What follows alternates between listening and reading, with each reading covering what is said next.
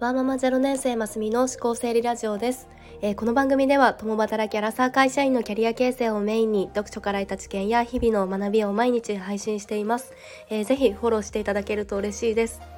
えー、今日も一日お疲れ様でございました、えー、今週ゴールデンウィークはあのゆるっと聞けるをテーマにお届けしております。でそんな今日はあのあなたは結婚してから投資して良かったことこれはありますか？ということであの今日はこのお金をかけて良かったなというかそれでその夫婦の生活の質が上がったなっていうものについて考えてみたいなと思います。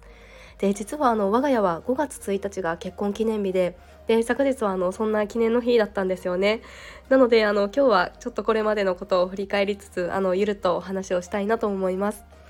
で結婚してから我が家が投資してよかったこと。あのもうこれは睡眠と旅行。以上になります。はい。で睡眠についてはあの今は1歳ちょっとの息子がいるのでまだ夜間授乳もしていたりとかと夜泣きもあったりするので、まあ、今は二の次というかもう壊滅的な感じなんですがもともと私は睡眠第一のタイプなんですよね。で生理的欲求の中でもあの睡眠が一番大事です。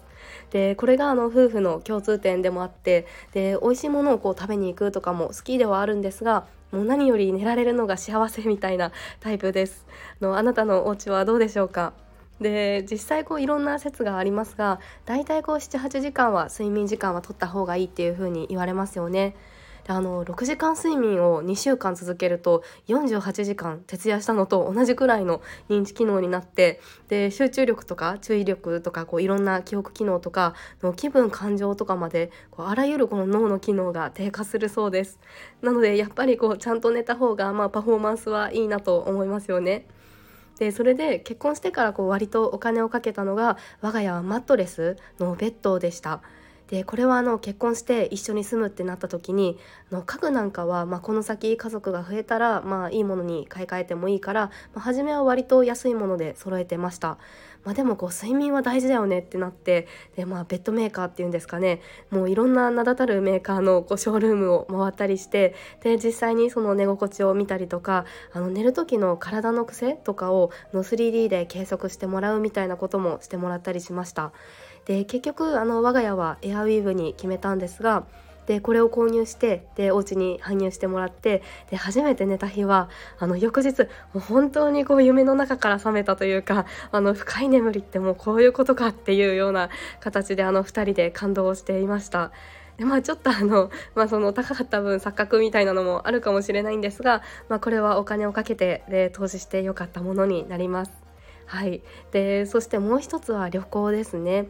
で我が家の共通の趣味は旅行でで私よりあの夫の方が独身時代はこうバックパックをしていたりとかあの海外には詳しいんですがでやっぱりこう旅あの旅行をしてでこう何年経ってもあの時のあれがとかの人生で一番行ってよかったのはここだったなとかあのそんな話をずっとしています。で前にあの消費行動の話をした放送があったんですがの物とかにお金を払うその物消費よりも体験にお金を払うそのこと消費の方があの長期的に見るとこう価値があるそうです。で体験するっていうのはあの行く前からこうあれこれ計画を立てたりとかの行った後も長くその経験を反芻したりこう思い出に残ったりしてなのでこう長期的な価値があるということですよね。でうちもこの子供がもう少しこう大きくなったら行きたいのはここだよねとかのまた夫婦だけで行けるようになったらここに行きたいよねみたいにあのそんな妄想をしてずっと話をしていたりもします。はいえー、今日はあの夫婦生活で投資をしてよかったことについてで我が家はもう睡眠と旅行っていうようなお話をさせていただきました。の今日はあの分かるって思われた方もあの我が家はこれっていうのがある方あのぜひ教えてください、えー、いいねボタンやフォローもしていただけると嬉しいです、えー、最後まで聞いてくださって本当にありがとうございました。それではまた明日お会いしましょう。